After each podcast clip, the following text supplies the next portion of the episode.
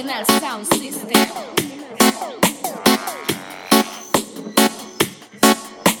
Mikey Sound.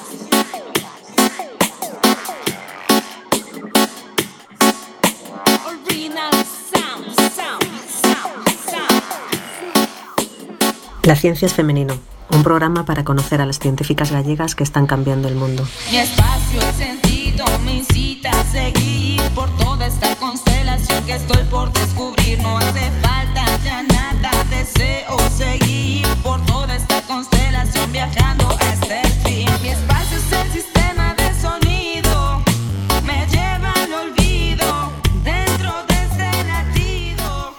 De la Buenos días, Queridos oyentes, de escuchantes, seguidores de este espacio, La Ciencia es Femenino, está de fiesta.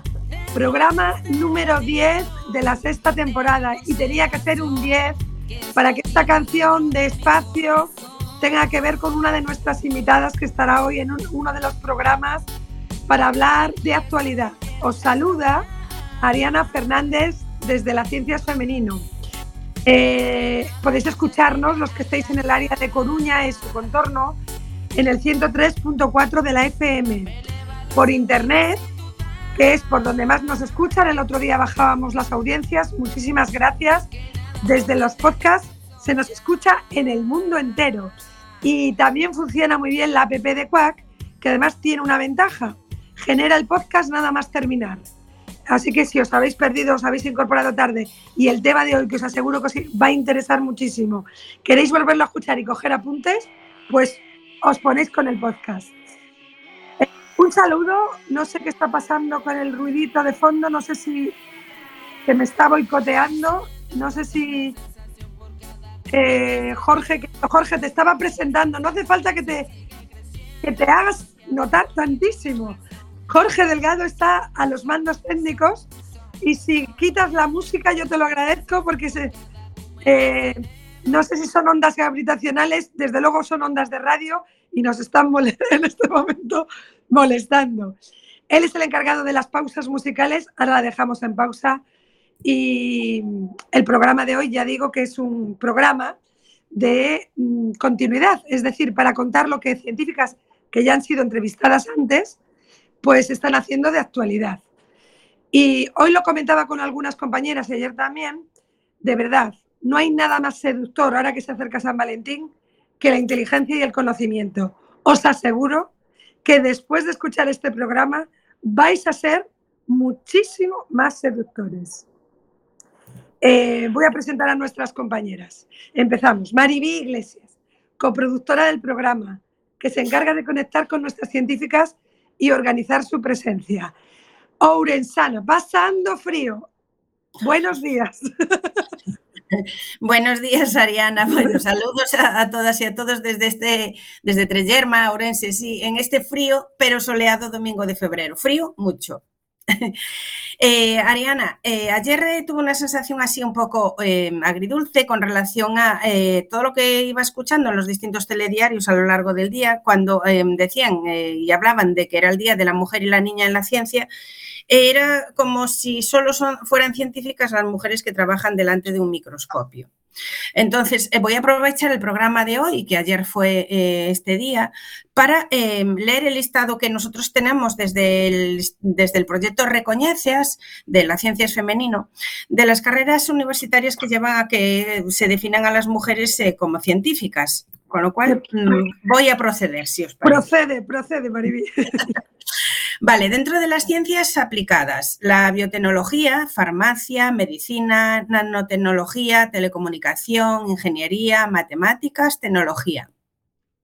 Dentro de las ciencias de la Tierra y del universo, física, química, biología, geología, astronomía, geografía, astrofísica, medio ambiente, ocean- oceanografía.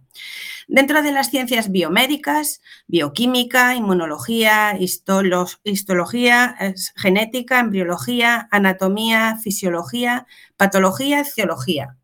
Y dentro de las ciencias sociales, antropología, ciencia política, demo- demografía, economía, geografía, historia, psicología, sociología y pedagogía. Con lo cual, mm, vamos a em, pedir que teniendo en cuenta todo este, este, listadillo que tenemos, que como veis es muy amplio, pues que em, se pongan en contacto con nosotras las em, mujeres que, a las que podemos darle visibilidad dentro de todos esos campos. ¿Cómo hacerlo? Pues eh, a través de, nuestro mail mm, producción arroba lacienciasfemenino.com, a través del WhatsApp 606 15 2409, nuestra página web eh, www.lacienciasfemenino.com o a través de las redes sociales que nos va a decir ahora Eva Castro. Buen día, un saludo. Buen día, buen día, compañera. Y efectivamente tú misma le has dado pie como ya experta en programas de radio, ya tenemos mucha andadura, 62, desde Urense Eva Castro, que además siempre toma nota de cuál llevamos, cuál no, está en la producción artística, hace los tarjetones, desarrolla los proyectos que presentamos, que estamos a punto, ya os comentaremos dentro de unos días o quizá el mes que viene cuando lo tengamos más perfilado, lo de nuestro congreso. Está a los mandos del ambiente que se genera en Twitter, que me imagino que ya está lanzado, y nos va a contar Eva Castro también desde la soleada y fría Urense, cómo se puede seguir en redes sociales. Buenos días, buenos días a todas. Eh, pues un domingo más. tenemos el hilo de Twitter ya preparado. Eh, ya sabéis que en Twitter nos llamamos Ciencia y tú. Y también, por supuesto, podéis seguirnos a través de nuestras otras redes. Estamos en Facebook, estamos en Instagram, en LinkedIn y en YouTube también. Ahí nos podéis encontrar como La Ciencia es Femenino. Os agradecemos que todos vuestros comentarios, como siempre, los hagáis con el hashtag La Ciencia es Femenino para que podamos localizarlos. Muy buen programa a todas. Y Eva Muñoz, que siempre la dejo para el final, porque como es la primera que se escucha siempre después de nuestra sintonía de entrada, porque es nuestra voz en off, la dejo también desde Urense para que se presente, que hoy no estás de camino desde Cáceres, afortunadamente, y nos contabas que estás con ambiente carnavalero en el hogar, aparte de frío carnavalero. Buenos días, nuestra querida Eva Muñoz. Buenos días, Ariana. Buenos días, compañeras. Isabel, un placer tenerte otra vez con nosotros y buenos días a, todas y todos los, oyentes de la ciencia es femenino. Pues sí, en Orense fresquito, ¿verdad, compis? Mucho fresquito, pero con ambiente carnavalero. Por lo menos en mi casa ya se han sacado todas las, casas, todas las cajas de carnaval, pelucas, gafas y, en cualquier momento puede aparecer mi pequeño por aquí para, mostrarme cuál es, último, cuál es su último disfraz, ¿vale? Eh, bueno, si me permitís, al hilo de lo que ha comentado Maribí, eh, que comparto totalmente esa, sensación y además eh, no quiero hablar de mí, sino de las propias científicas. ¿no? Eh, tenemos afortunadamente entre nosotras psicólogas, pedagogas, ¿no? personas que, estudian el conocimiento humano, que, al final es una de las grandes ciencias. ¿no? Y, y, ese sentir que ha explicado Maribí, que tuvo ayer, lo tienen ellas mismas, ¿no? como que a veces la ciencia se delimita a algo muy concreto. ¿no? Pero bueno, hoy os voy a contar algo más interesante para todas aquellas personas que aún no lo saben, Isabel, a ver si, te sorprendemos con algo, ¿no? Eh, con motivo del, del 11F, ¿no? El Día Internacional de la Niña y la Mujer en la Ciencia, evidentemente la ciencia es femenino, como, como tú y como todas las científicas, pues hemos eh, tenido nuestro papel y estamos teniendo a lo largo de todo este mes y los sucesivos, ¿no? Em, la ciencia es femenino como programa y como asociación cada día está teniendo más repercusión. Y eh, este año hemos tenido la grandísima suerte de que la voz de Galicia nos pidiera colaboración a la Ciencias Femenino para participar eh, en uno de sus proyectos que si me permitís os voy a contar brevemente porque me parece súper interesante.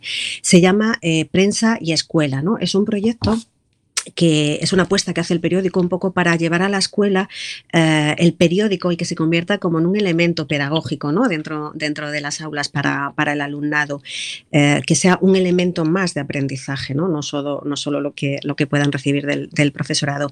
Y con motivo del 11F, dentro de ese proyecto, han hecho un proyecto que se convierte, bueno, que pretende llevar eh, un poco esa, esa, explicación de lo que son las, las profesiones científicas, ¿no? las charlas que ellos determinan, con el objetivo de que las mujeres conozcan y vivan en primera persona que, cuáles son y que están al acceso de, cualquiera. Y para ello nos han pedido colaboración a la ciencia femenina, porque ¿dónde está la mejor base de científicas de Galicia, ¿no? o que trabajan en Galicia? En la ciencia femenino.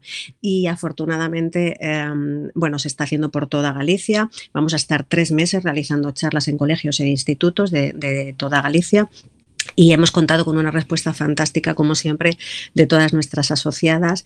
Y bueno, ya no sé si vamos por 12 o 14, 16 colegios e institutos que contarán con la presencia de muchas de, nuestras científicas. ¿no?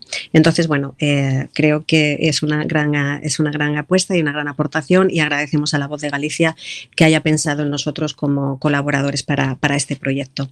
Y por otro lado, y no menos importante, eh, la asociación DOA Saúde Mental, y, y otra vez hago mención al comentario de, de Maribí, eh, también quiso que la Ciencias Femenino tuviésemos una cabida en un proyecto que ellos denominan cine social, en el que exponen una película relacionada con alguna científica lo hacen una especie de videoforum ¿no? con todos sus eh, bueno las personas que forman parte de la, de la asociación. Estaremos presentes por supuesto. Eh, van a ver la película de Radiactive de María Curie. Y curiosamente y es algo que me sorprendió muchísimo eh, Ariana y alguna de las de las científicas nos comentaron que les propusiéramos la película de figuras ocultas. No sé si habéis tenido la ocasión de verla. Isabel hace que sí con la cabeza no bueno pues cuando lo comenté me dijo la trabajadora social que, que por cierto es un proyecto que nace desde las trabajadoras sociales del centro, Andrea y, Tatiana, me comentaron que ya la habían visto, con lo cual que cuando vayamos no solo podremos hablar de, la película de María Curie, sino que también podremos hablar de todo el gran mensaje que contiene la película de, figuras ocultas. ¿no? Entonces, bueno, dicho esto, eh, solo me queda decir en nombre de todas las que componemos la Ciencias Femenino, de todas y todos los que componemos la Ciencias Femenino, que, que queremos agradecer enormemente que mujeres con una agenda tan complicada como es todas, ¿no? Eh, como Isabel, ¿no? que nos ha tenido que hacer un hueco en domingo que lo utiliza para dormir, como nos decía antes, ¿no? Eh, antes de que se abrieran las ondas. Eh, muchísimas gracias a todas las que, las que han decidido dedicar de manera totalmente altruista, quitando tiempo de su vida profesional o, o personal, ese ratito para llevar esa ciencia que es muy amplia, ¿no? como hemos dicho, a, los más y a las más jóvenes que al final son el futuro de, la profesión y que necesitamos más físicos teóricos como nuestra querida invitada de hoy. Bueno, un placer y a disfrutar del programa. Muchísimas gracias, Eva. Es una delicia escucharte tranquila, a pesar del ambiente carnavalero en el hogar.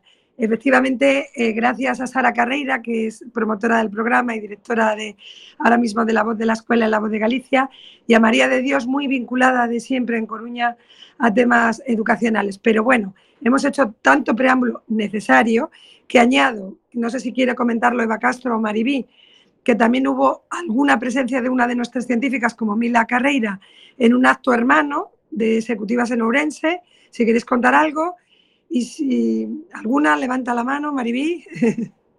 O Eva, que estaba de oyente más atrás que yo estaba con otras cosas y...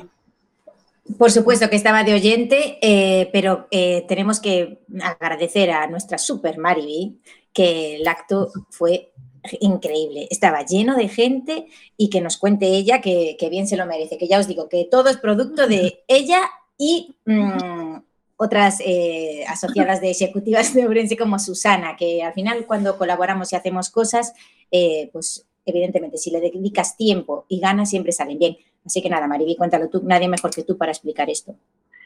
Pues eh, bueno, como todas conocemos a, a, la cardióloga Mila Pedreira y me quedo solo con lo de cardióloga mm, porque mm, bueno, todas ya sabemos que es muchísimo más que eso, ¿no?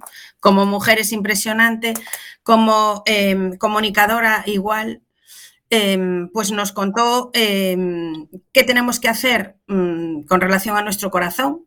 Y no va vinculado precisamente al San Valentín, Ariana, como hacíamos alusión al principio, sino que, eh, que, tenemos que las mujeres tenemos que, que mirar y querer más a nuestro corazón eh, porque eh, hay algo que, desconocemos y son los síntomas eh, de la mujer, que aunque nos dijo que hay algunos que son los mismos que los del hombre, hay también muchos que no tienen nada que ver.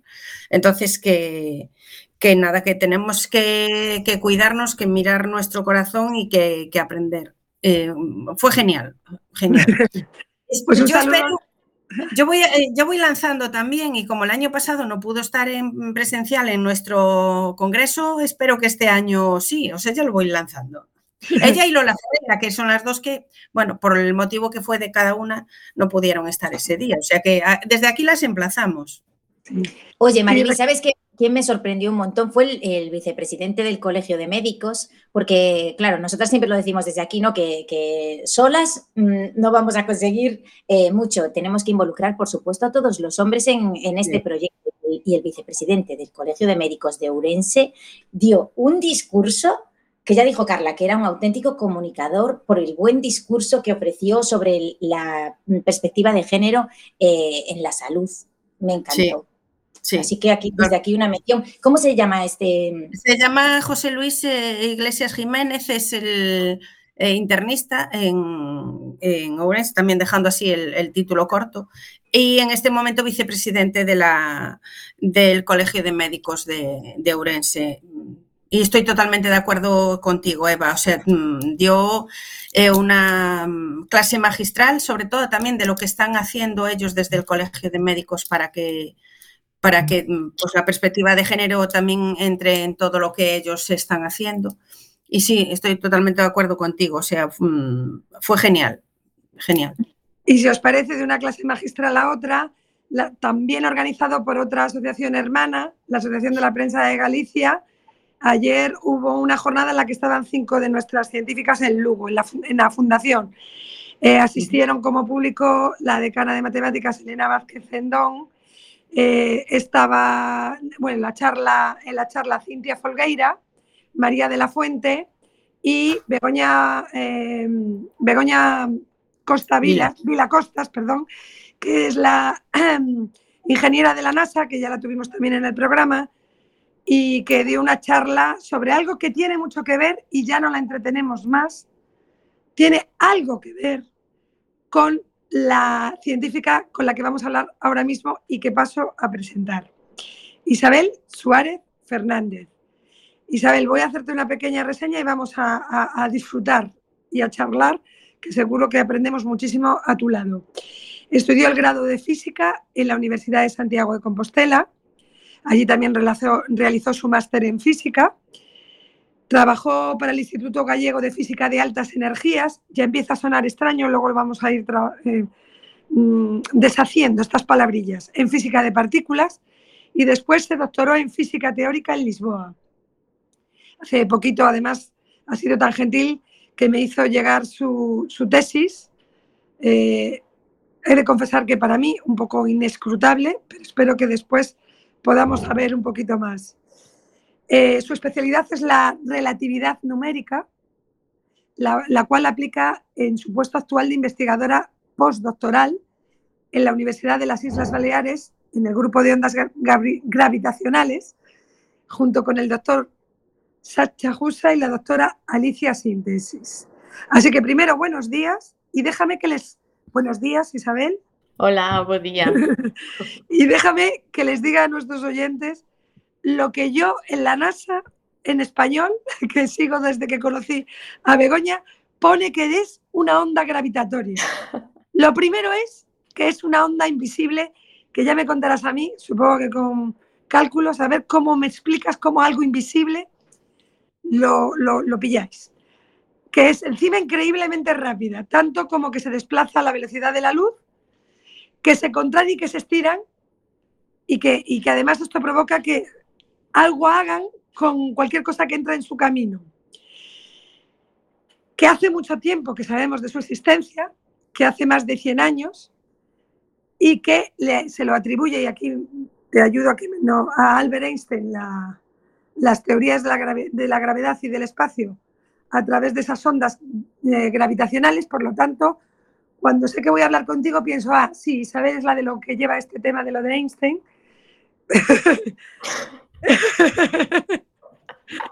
y que Einstein de forma teórica predijo que cuando las planetas o estrellas orbitan entre sí, pues sucede que se forman unas ondulaciones en el espacio y que a esto les llaman ondas gravitacionales. Habrás percibido y habrán percibido los oyentes que tengo una muy somera idea de menos de un dedo de profundidad sobre el tema. Así que, por favor, Isabel, es un placer recibirte en esta casa que es la tuya. Por favor, cuéntanos a qué te dedicas y luego pasamos porque tengo como 12 preguntas de gente que le interesa el tema. Hola. Bueno, gracias polo convite, primeiramente. Pois a ver, si eu agora mismo dedícome a, como ti bien dixeches, no grupo das Illas Baleares, a relatividade numérica. e unha onda gravitacional, bueno, así en palabras llanas é un pouco que acabas de describir. Que como detectamos algo invisible, bueno, o sonido tamén é invisible, o aire tamén é invisible, ao final eso o feito de que non se podamos ver non fai que sexa verdade ou que sexa mentira, non? E as ondas gravitacionales, que de feito isto xa expliquei en algunha charla de divulgación, a definición, pese que poidas resultar un pouco redundante, un pouco ata simplista, unha onda gravitacional, igual que calquera onda, é o que cumple a ecuación de onda. E isto é así, porque a nosas físicas e as matemáticas encantanos definir as cousas moi concretamente. E hai unha ecuación matemática que se chama a ecuación de onda. Entón, calquera cousa que, que solucione esa ecuación vai ser unha onda. E a min o que me parece fascinante, dendo o punto de vista da gravitación, no? da relatividade xeral, que para que non o saiba, son a mesma cousa. A teoría da relatividade xeral que se lle atribúe a Einstein, ou se lle chama tamén teoría de Einstein, é a teoría actual da gravitación. Que, bueno, xa vexo que faz así, se lle atribúe a Einstein e ímolo coller con pinzas, deixámolo aí. Eh, pois resulta que o espacio-tempo, que se trata como o mismo obxecto matemático dentro da física e das matemáticas, pois facendo, bueno, unha serie de cálculos, hai unha parte que efectivamente cumple esta ecuación de onda. Entón, isto que significa? Que o propio espacio-tempo que o espacio-tempo que, bueno, pois son as tres dimensións espaciais coas que nós estamos habituadas a lidiar diariamente, non? que nos movemos e, e así, máis o tempo que forma parte dese mesmo obxecto. Entón, claro, é como se ti imaginaras unha onda, ou que sei, unha onda do mar, pero en vez de o teu material ser o mar, é o propio espacio-tempo. Entón, claro, cando ti dis na definición aí que se contrae, que se alonga e así, é o propio espacio-tempo. E claro, medir iso é moi difícil, porque ti unha onda do mar, ti podes coller o que sei un metro ou unha regla e ves que sube, e ves que baixa, e ves que vai para diante e ves que vas para atrás. Pero claro, ti como podes medir unha onda gravitacional cando é o propio espacio-tempo o que se está deformando? É dicir, a túa regla, que imagínate que era medir un metro, vai ser máis grande, pero o espacio entre as marcas do metro tamén. Entón, ti non o podes distinguir.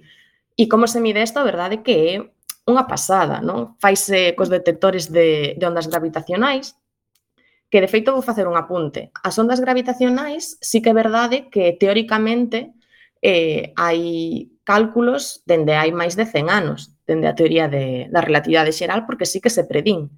Pero solo foron detectadas no 2015, que foi nada, hai 4 días, como a quen di, non? E as detectou o, o detector da colaboración científica LIGO, non? que está en Estados Unidos. E, claro, houbo moitas dúbidas, había unha grande parte da comunidade científica dedicada de detectar ondas gravitacionais e investir tanto tempo, esforzo, cartos eh, en eses detectores que son carísimos e super difíciles de facer sobre algo que non se sabía se era verdade ou non, porque claro, hai moitas teorías que predín cousas, despois fanse experimentos e vese pois que non era verdade. Neste caso foi verdade, foi unha pasada. E detectáronse solo no 2015 dun xeito que a mí me parece eh, increíble. E vou falar de Laigo porque, bueno, foi o primeiro detector que as detectou, pero hoxe en día hai máis. E, de feito, eu formo parte desa, desa colaboración. O traballo que eu fago é de cara a esta colaboración e, bueno, outras máis. E, claro, ti como podes medir como algo se deforma si o que ti usas para medir tamén se está deformando, non? Igualmente, ti non o podes distinguir. E aquí ven esta idea maravillosa que é a de empregar a luz. Como Ariana dixo antes, as ondas gravitacionais móvense a velocidade da luz que é, digamos, a velocidade máis rápida do universo. Sabemos que un límite universal e que nada pode viaxar máis rápido do que a luz no valeiro, vale? porque tamén depende do medio no que está. Bueno. E isto fai que a velocidade da luz sexa unha constante universal, que non dependa de se si ti estás estirando ou reducindo o teu espacio. Entón, o que se fixo é o que se chama un interferómetro. Isto é, ti tes unha haz de luz, digamos, un, un láser, e lle faz un percorrido que son bastantes kilómetros dentro do detector de LIGO. Entón, que acontece? Ti sabes cal é a velocidade da luz. Entón, ti sabes que para recorrer unha certa distancia vai tardar un determinado tempo. Entón, este detector o que fai é que manda un pulso de luz, fai o seu percorrido, bueno, rebotando en varios espellos e tecnicidades eh, varias que non me vou meter agora, mires o tempo e dis, ah, vale, eu sei que aquí hai, pois non sei, 5 km, pois teme que tardar tanto tempo. E agora que acontece? Cando pasa unha onda gravitacional, ese espacio-tempo estáse como estirando. Claro, ti con un método de medida, eh, digamos, visual non o consigues medir, pero se agora nese espacio que estes tirado ti mandas un pulso de láser e mides o tempo que tarda, vai tardar máis. Porque a luz, lembremos que é a constante universal. Entón, así, moi basicamente, é como funcionan os detectores de ondas gravitacionais. Mandan pulsos de luz miden as diferencias e consiguen ver eh, como se deformaron. E, bueno, con outras cousas, consiguen ver eh, a forma destas ondas gravitacionais, eh, etc, etc. Pero ese é o fundamento básico. Por eso. Bueno, y otra de las... Bueno, yo, yo, te voy a hacer una batería de preguntas. Claro. Eh, por ejemplo, ¿qué es una supernova y qué tiene que ver con estas ondas eh, gravitacionales? A ver, unha supernova eh, ata onde eu sei tamén, porque non son experta en supernovas, son física teórica da parte da relatividade numérica, dedico-me a facer código, cálculos e traballar con supercomputadores. Pero bueno, ata onde eu sei, unha supernova é a explosión máis violenta do universo. Cando ti tes unha estrella que vai colapsar e aí pois hai tantísima enerxía que eso peta, eso explota e claro, a ser tantísima cantidade de enerxía liberada, o que fai é que isto perturba o propio espacio-tempo e isto crea unha onda gravitacional neste tecido, vamos chamar, do espacio-tempo e isto é unha fonte pois que se, se podería detectar. É unha cousa tan violenta que, claro, é tanta masa, porque lembremos, na teoría da relatividade xeral, o que relaciona é a gravitación, non? digamos, a curvatura do espacio-tempo coa forza gravitacional. E para que o espacio-tempo teña que ser curvado, digamos, así, ten que haber moita masa ou moita enerxía concentrada. Entón, claro, ti cando estás liberando tanta enerxía de golpe, a curvatura do teu espacio-tempo vai mudar. E que pasa? Esta curvatura vai mudar propagándose do xeito de onda gravitacional. Entón, unha supernova pois, sería iso, a explosión máis violenta que se coñece que hai no universo. Y lo contrario, no sé si es lo contrario, los agujeros negros. Non é exactamente o contrario. De buracos negros sí que te podo dicir máis que, que, que traballo con eles todos os días. Un buraco negro é un obxecto moi denso, moi, moi, moi, moi denso, eh, que ten unha parte moi importante que se chama horizonte de sucesos. Un buraco negro é un obxecto moi particular, moi, moi particular. Chámase buraco negro porque ten tanta forza gravitacional que nada consegue escapar a ese horizonte de sucesos. É dicir, consigue ata atraer a luz e unha vez que a luz pasa este horizonte de sucesos, non consigue sair, de aí o nome de buraco negro. E por que a luz é importante? Pois porque é o que viaxa máis rápido do, do universo. É moi interesante o dos buracos negros porque se ve que hai unha singularidade matemática E isto, claro, nas ecuacións. Outra cousa é se as nosas ecuacións reflexan 100% o que é a natureza e o que é o universo eh, vese que hai unha singularidade que está protexida por este horizonte de sucesos. Entón, nós físicamente, digamos, observando, non conseguimos chegar a ver esa singularidade. Está vestida, chamase. É unha singularidade vestida. E os buracos negros tamén poden producir ondas gravitacionales non explodindo como unha supernova, pero sí con binarias de buracos negros que, que orbitan. O sea, non exactamente o contrario a supernova, poderíase pensar porque unha explota e outro como que atrae, pero son conceptos diferentes. E cando ti tes binarias de buracos negros, isto que? Pois dos buracos negros orbitando un a outro, orbitando o centro común de masas. Claro, un buraco negro é unha cousa tan pesada, tan grande e tan masiva que como se está se movendo, está como que arrastrando, entre comillas, o tecido do espacio-tempo con el. Entón, claro, son dos buracos negros que empezan a orbitar un ao outro e orbitan cada vez máis perto, máis perto, máis perto, porque se atraen mutuamente e acabanse, como se diría isto, un, galego, como fusionando e creando un solo. Pois isto tamén emite un tipo de ondas gravitacionales moi concreto que ademais podese detectar e ademais xusto no que estou traballando eu actualmente. En tu charla el día 4 de enero, en, que bueno, fue organizada por la agrupación astronómica coruñesa IO, a la que pertenece Estíbaliz Espinosa, y que se titulaba algo así como Fenómenos críticos en colapso gravitacional ondas gravitacionales y copos de nieve, ¿qué tienen que ver? Eso es lo que yo mm, me pregunto, ¿cómo enlazaste qué tiene que ver los copos de nieve o una olla al fuego con esto que nos acabas de contar? Claro, a ver, Eso enlaza un pouco co tema que foi da miña tese. A miña tese era que se chaman fenómenos críticos en colapso gravitacional. Eh, non necesariamente asociado ás ondas gravitacionais, pero na miña tese foi. E que son os fenómenos críticos en colapso gravitacional? Bueno, pois é unha serie de propiedades matemáticas moi concretas que acontecen xusto, xusto, xusto antes de que se forme un buraco negro. É dicir, vamos a imaginar que temos espacio-tempo, tranquilo, plano, aí non hai nada. E, polo motivo que sexa, cheganos unha onda gravitacional. Unha onda gravitacional, igual que calquera tipo de onda, ten asociado unha amplitude, non? unha certa parámetros, pero agora imos imaginar que amplitude. Isto que significa? Que pode ser máis grande ou máis pequena, pode ser aí máis forte, máis bestia ou non. Entón, dependendo do, do potente, digamos, que sexa esta onda, vai perturbar tanto espacio-tempo que pode crear un buraco negro. Entón, claro, ti aí tes como unha transición de fase. Si teño un espacio-tempo tranquiliño e lle fago pasar unha onda gravitacional, pois pode ser que simplemente pase e xa está e se disperse, ou que, polo contrario, sexa tan potente que me acaba creando un buraco negro porque me crea tales perturbacións tan fortes que se crea. E xusto aí, xusto, digamos, cando pasa unha onda coa forza suficientemente exacta para que se me empecen a crear os buracos negros, acontece o que se chama fenómenos críticos, que bueno, son unha serie de propiedades asociadas, que non me vou meter nas definicións complexas e matemáticas, pero sí na que para min é a propiedade máis fascinante, que o nome técnico é que o espacio-tempo ten unha autosimetría discreta, pero que eso para o común dos mortales é un fractal. Ou seja, ah. que o espacio-tempo nese reximen tan extremo e tan concreto ten unha estructura que matemáticamente pode describir a unha folerpa de neve. O sea, Ajá. é un fractal, non? E é ver un pouco como as matemáticas son tan interdisciplinares e conectan campos pois a priori tan diferentes. E ese era eh, un pouco o título. E, bueno, da pota de auga lume, pois por que o mismo, era para explicar o que era unha transición de fase. Eu teño auga líquida, poño o lume, chego aos 100 grados, pois evaporase. Pois igual, eu teño o meu espacio-tempo, enchufolle unha onda gravitacional e cando me chega o equivalente dos 100 grados, pero en cantidades de ondas gravitacionales, teño un buraco negro.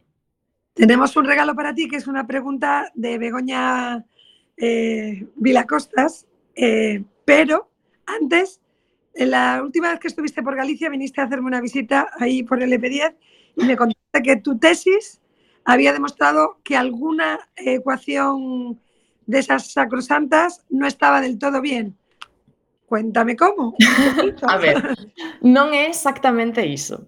Pero algo así, sí, vamos a ver, os fenómenos críticos en colapso gravitacional eh, descubríronse no ano 93. O 4 de xaneiro do 93 publicouse o, o primeiro paper. Mira, foi moi chulo porque a charla que di foi exactamente 30 anos despois, o 4 de xaneiro do 23. E claro, un campo que ten 30 anos, pero un campo moi difícil. Aquí entra a relatividade numérica, que é o que me dedico, que, bueno, isto é coller as ecuacións da relatividade xeral que son moi difíciles, son moi difíciles de resolver, son ecuaciones eh, non lineares en derivadas parciales, bueno, un horror.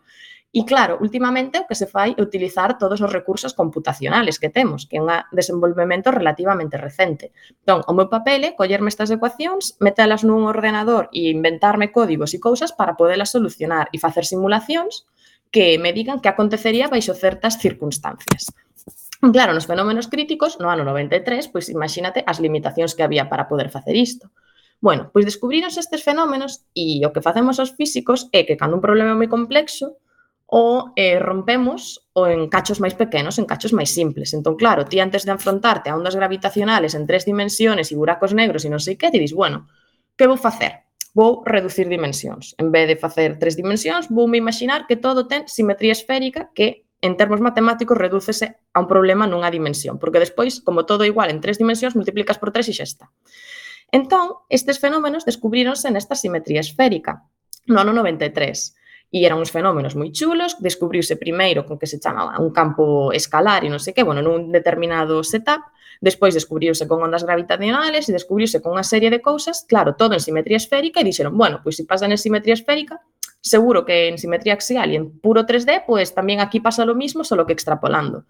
E de feito, houve dous científicos no 94 que fixeron ondas gravitacionales en axisimetría, que sería como en 2D, o paso seguinte, que dixeron, ah, pois aquí pasa todo lo mismo. E que foi o problema? Que en case 30 anos despois ninguén conseguiu reproducir eses resultados. Dicían, jolín, no 94 consiguen facer isto e aquí 30 anos despois ninguén o consigue facer. E que pasa? Que eles ou tiveron moita sorte e colleron exactamente os datos iniciais e todo para que lle salira clavado ou non se sabe por qué. E aquí é onde entra a miña tese. A miña tese estuda estes fenómenos críticos para alén da simetría esférica, é dicir, en, en 2D, por así decirlo. E facendo unha serie de experimentos e de cálculos vimos que o que acontecía en simetría esférica cando ti a deixabas e as a 2D xa non acontecía. Había cousas parecidas, pero había cambios fundamentais de, de teoría, conceptos que simplemente polo feito de ir dunha dimensión a dúas cambiaban. Algunos como pois a universalidade, da, lo que se lle chama solución crítica. E claro, antes había así como, bueno, alguna pista que igual equivoqueime eu e que igual se equivocaron eles, non está moi claro. E nestes últimos cinco anos, que foron os anos da miña tese, non só a miña tese, sino outros grupos tamén, eh, chegamos a unha conclusión bastante común. E, de feito, estamos agora preparando o paper comparativo así entre todos os grupos e foi moi interesante ver, non? Depois de tanto tempo, dicir, ah, pois mira, o que se levaba crendo 20 e pico de anos, en plan, ah, si isto é así en simetría esférica, seguro que en lo outro tamén. Porque a primeira proba apuntaba para aí tamén, pero foi moita sorte, foi moita casualidade. Pois non era así. Entón, chegou a miña tese e dicir, ah, pois non, aquí hai cambios fundamentales. Bueno, pues un aplauso y nuestra admiración por esa demostración. Eh, ayer en la charla de Begoña Vilacostas hablaba que una de las cosas que tenía que hacer el James Webb era comprobar si el Big Bang se produjo tal y como lo habían preconizado los físicos teóricos.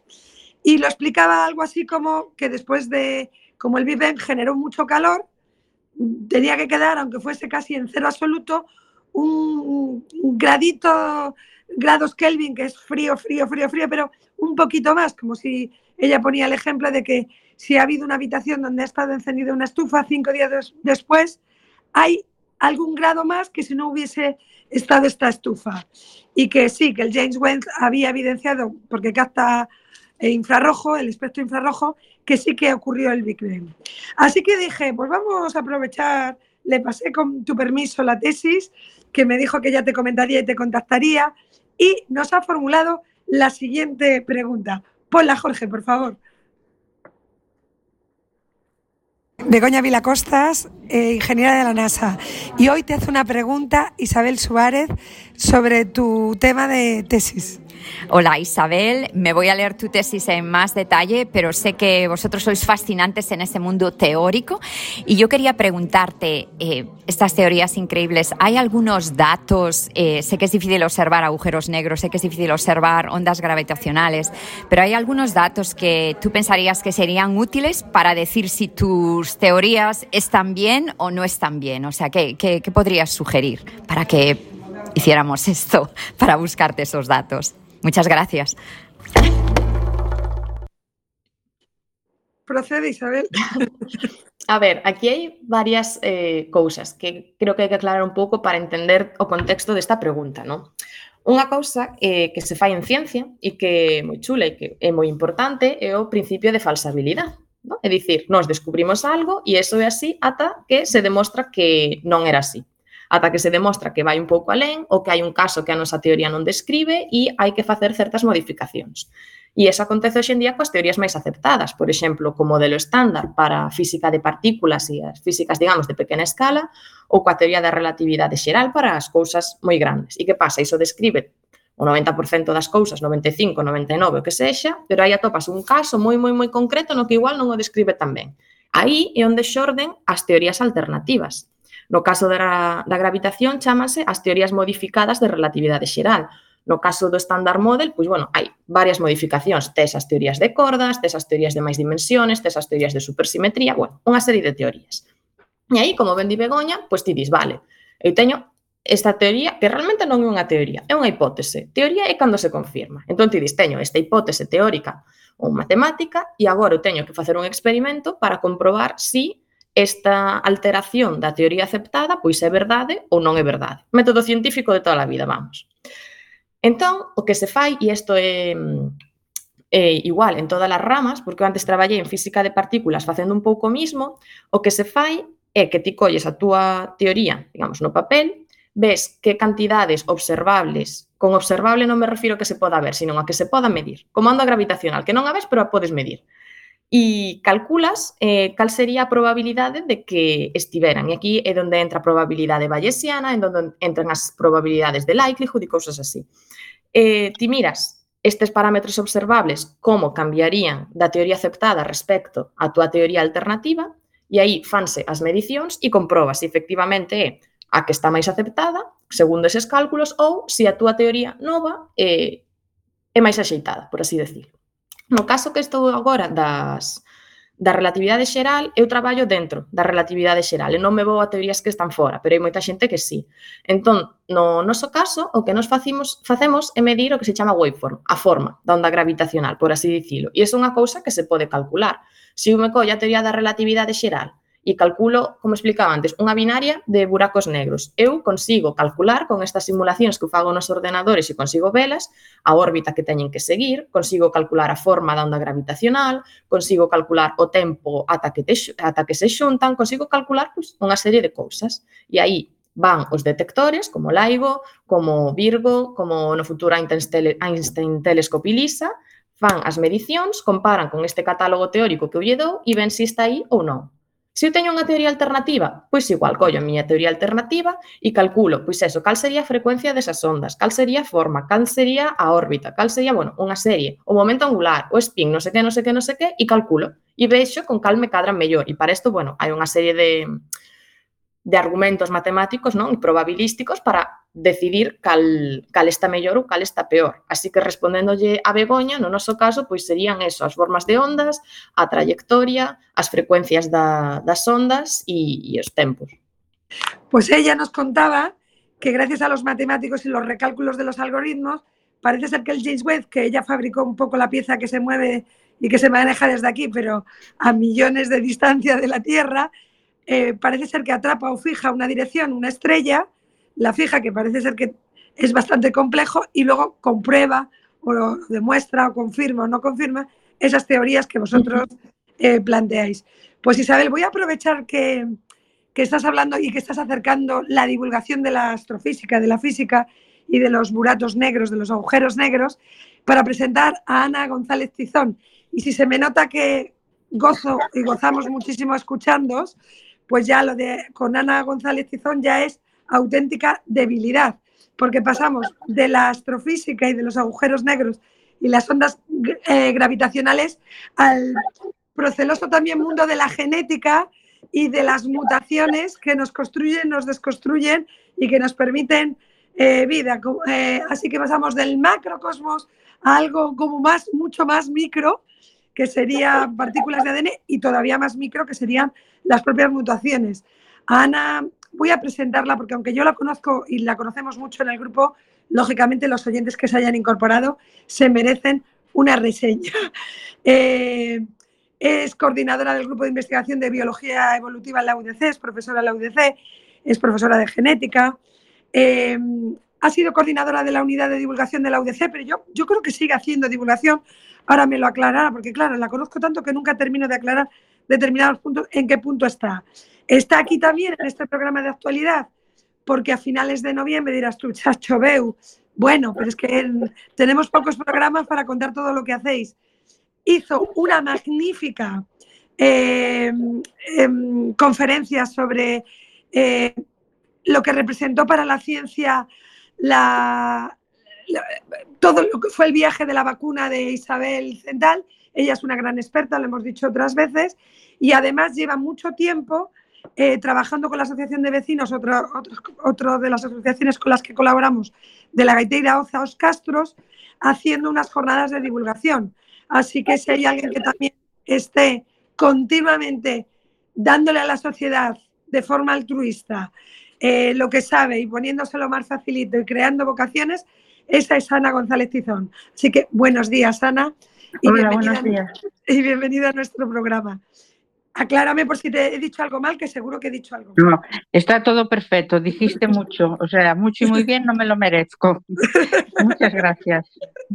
Bueno, eh, si te parece para los oyentes que se acaban de incorporar, eh, te he hablado de lo de Isabel Zendal, porque además una de nuestras ilusiones eh, del proyecto de la ciencia femenino con Mujeres Narrúa y de la Asociación de Vecinos es que, por ejemplo, el Parque de Oza se llame Isabel Zendal. Mm. Y fue tu alegato final en esa charla en la que los que no habéis estado os digo que tenéis que ir, porque es que llevabas desde mapas antiguos de lo que fue toda la, la misión filantrópica hasta piezas que se utilizaban. Me queda conseguirte la lanceta de picar la viruela, de ponerla, estoy mm. comprometida, pero la verdad es que era un gustazo. Asistieron estudiantes de enfermería y cuéntanos un poco, porque creo que hay que recordar lo que significa, lo que fue, para que realmente eh, los que nos escuchen entiendan lo importante que fue Isabel Zendal y a pesar de que haya un hospital en Madrid que se llama así, lo poquito que tiene a su nombre para todo lo que representó de cambio en la sanidad pública universal. Bueno, eh, a ver, yo ya, ya os he dicho eh, lo que muchas veces he dicho lo que aportó Isabel Zendal y Galicia, vamos a la, a la, a la expedición, ¿no? Eh, bueno, evidentemente, mm, más allá de lo que se aportó a la erradicación de la viruela a nivel mundial, lo, que, lo, lo, que tiene de, de importante, de relevante, la expedición filantrópica de la vacuna es que eh, es el precedente de nuestra sanidad actual porque esta expedición, aparte de llevar la vacuna, no implicaba solamente llevar la vacuna a los, a los territorios de ultramar, sino que se creaban las juntas de vacunación. Es decir, no era simplemente voy y vacuno, sino que era crear lo que hoy podría ser el equivalente, lo que podría ser equivalente hoy a los centros de atención primaria. Es decir, juntas de vacunación en donde se formase a los médicos para suministrar la vacuna, centros de vacunación que mantuviesen viva la vacuna eh, y, sobre todo, pues eso, eh, en, cada, en cada sitio en que paraban, eh, ciudades relativamente, bueno, pues un poco grandes, ¿no? se formaban estas, estas juntas de vacunación, se creaban estas juntas de vacunación y se enseñaba a los médicos para que ellos a partir de ese momento propagasen y la vacuna vacunasen a la gente de los pueblos pues, aledaños. ¿no? Entonces, eso por una parte, eso es importantísimo porque ya te digo que es el antecedente, el inicio del sistema actual eh, sanitario que tenemos en, nuestro país.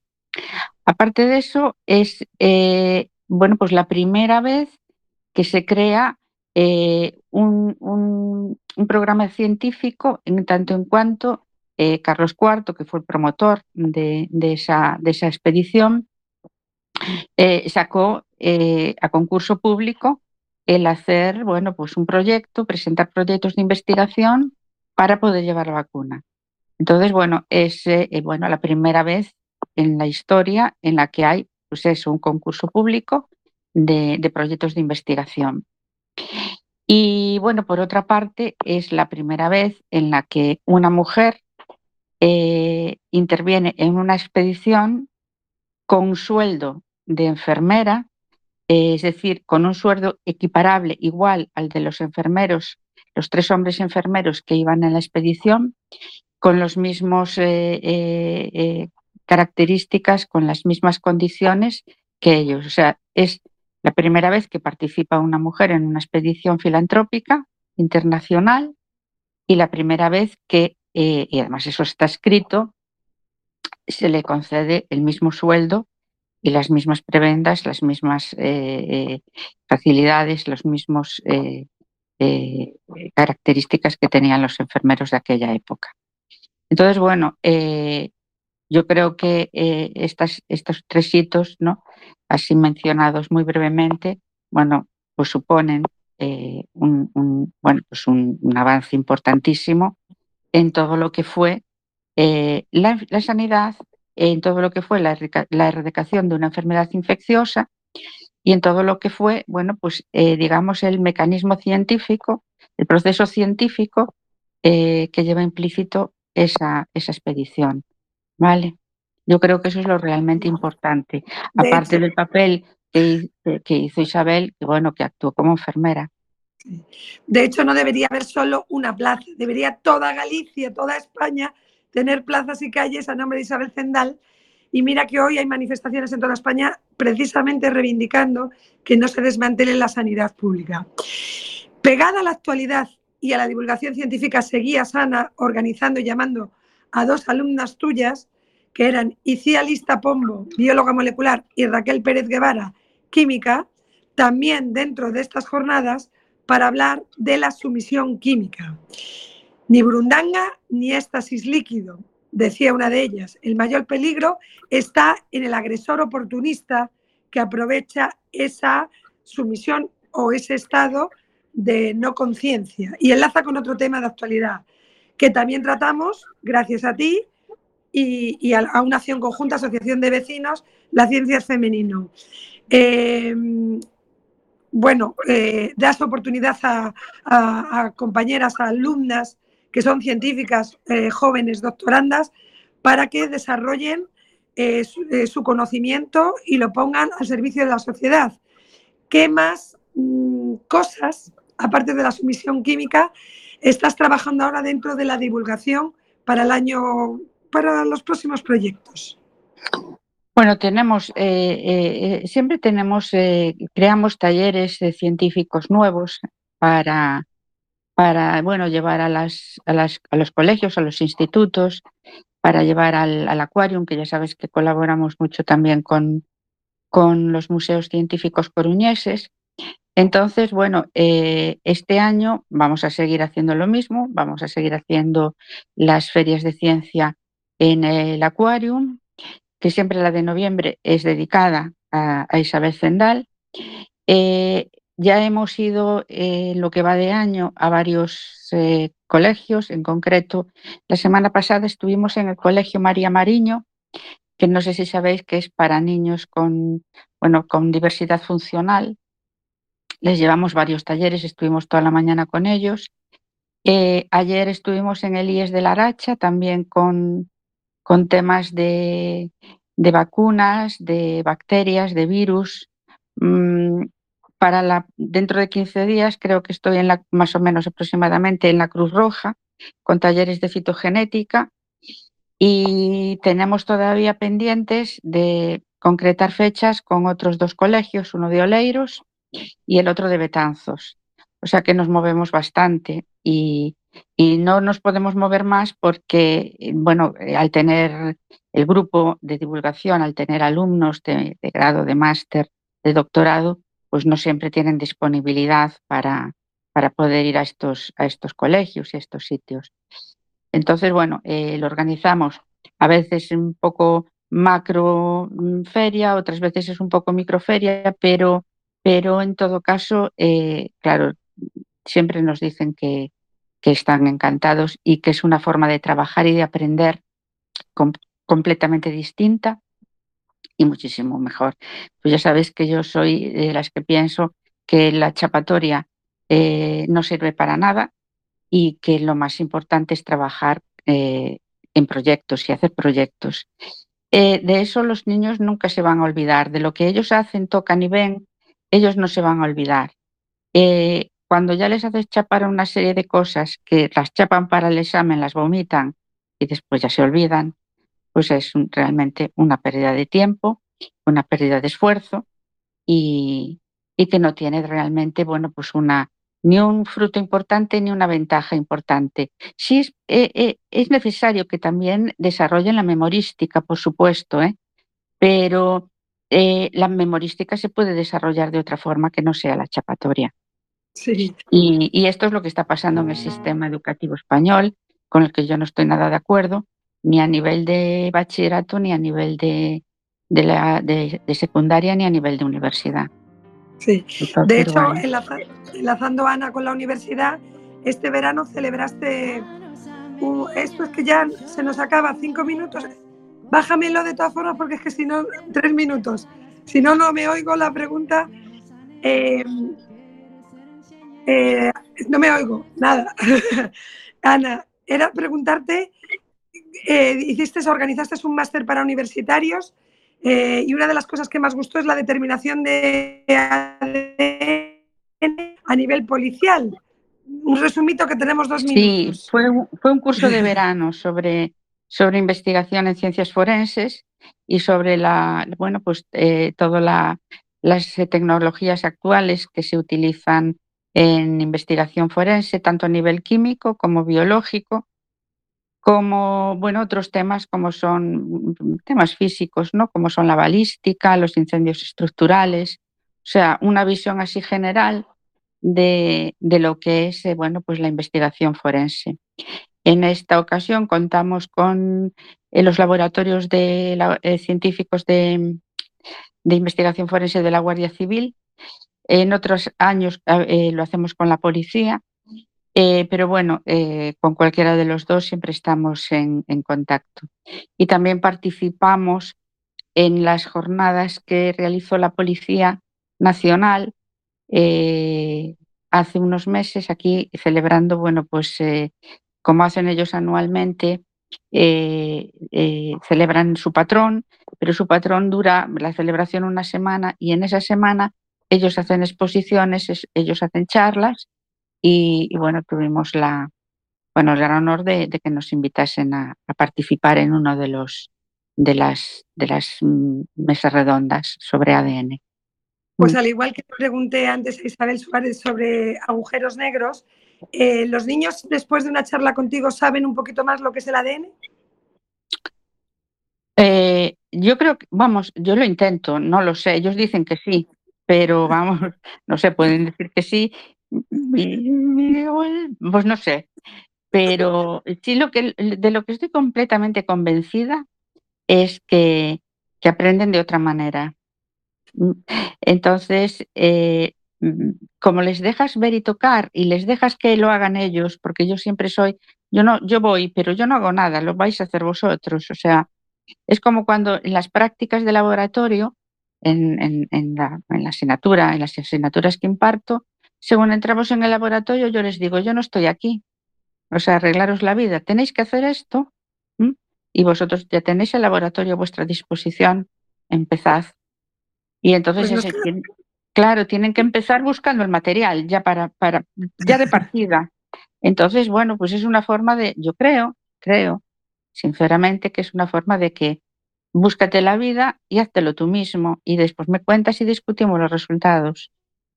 Pues tal y como os prometí, hoy hemos aprendido yo creo que muchísimas cosas y salimos un poquito más sabios. Muchas gracias, Ana González Tizón. Muchas gracias, Isabel Suárez.